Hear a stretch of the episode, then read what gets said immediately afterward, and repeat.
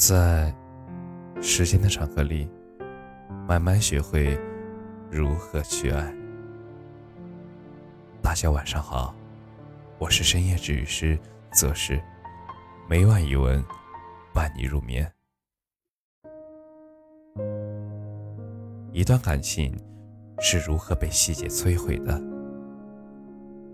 文章来自 FX 阿木，朋友小姨给我分享了一个很有趣的故事。以前啊，她喜欢过一个男生，喜欢了很长时间，时间久到身在那段感情之中，会忘掉之前发生过的一些曲折。那条喜欢他的路。实在是太长了。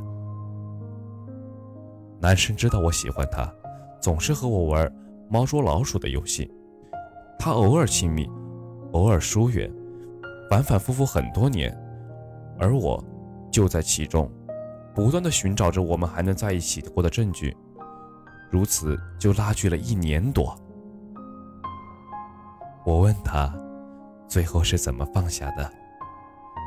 小姨和我说。有这么一个故事。有一次，他们出去吃饭，一顿很平常的饭。期间，小姨很放飞自我，也觉得和男友在一起吃饭很开心。但是快要结账的时候，男生说最后一道菜有问题，想推掉。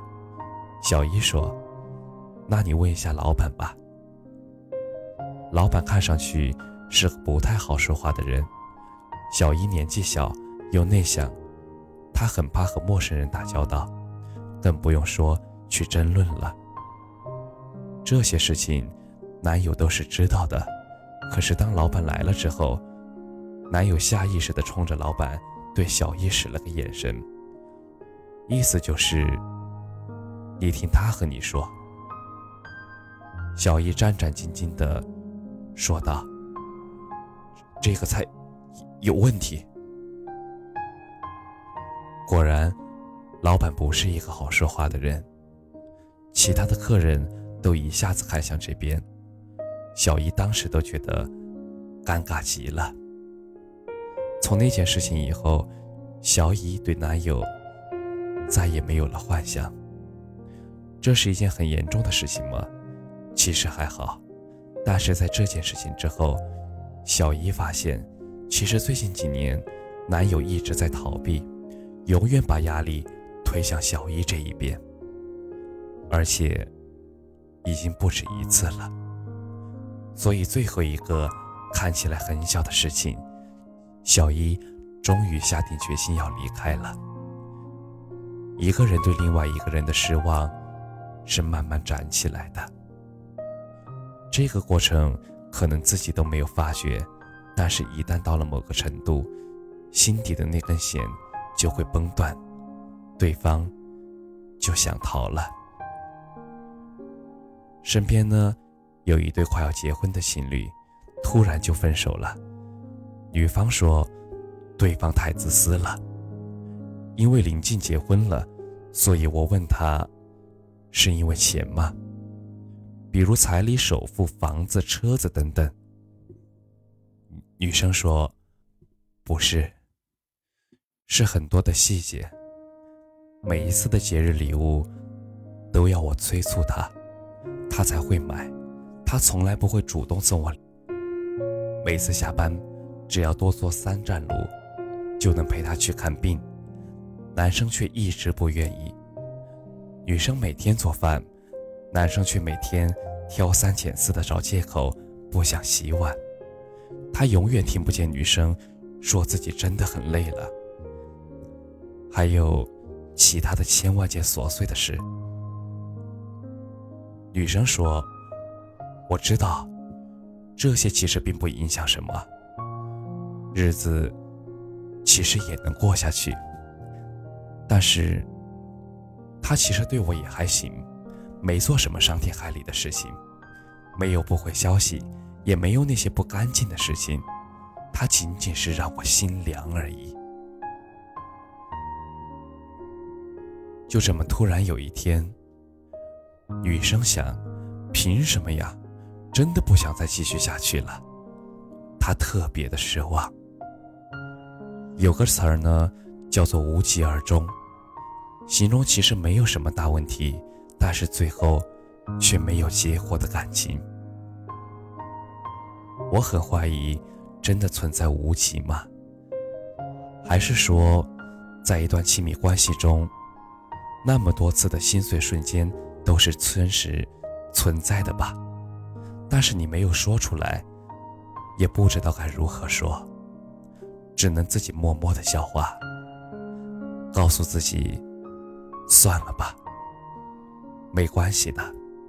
其实这些根本消化不掉，只会在一个契机里，让你再度想起。这样慢慢的、慢慢的，就堆积成了爱情里面的疾病。其实，很多时候压垮那个为爱情奋不顾身的我们的，并不是一次爆发，也不是重大的决策，而是很多时候很细小的失望。当我问你：“你真的喜欢我吗？”你眼睛都没有抬，看着手机屏幕回答道：“是啊，喜欢。”当我向你诉说我最近情绪很低落的时候，你不摆摆手说：“别胡思乱想，没有那么严重的。”当我和你说我真的很介意你给其他女生点赞的时候，你说你以后不会了。可是到了不了半个月。我又看见你殷勤的点赞和评论。如果这些事情只有一两件，我们还是有可能会在一起的，因为我真的爱你。所以，我一边能记得这些不开心的事情，一边又无比的希望未来的某一天，我们的爱会把他们都温柔的化解掉。但最致命的是，这样的事情变得越来越多，并且从未妥善解决过。最开始只是一个坑，后来慢慢的越来越大，渐渐的变成一个洞。我一直用手捂着，突然有一天，我不想这么做了，把手拿开，才发现那个洞里出来的风，吹得我好疼。最近深有体会，这个世界根本就没有什么无疾而终的感情。那些饱受期待、漫期的等待、非你不可的执着，都在一个又一个没有被讲出口的细节里消磨殆尽了。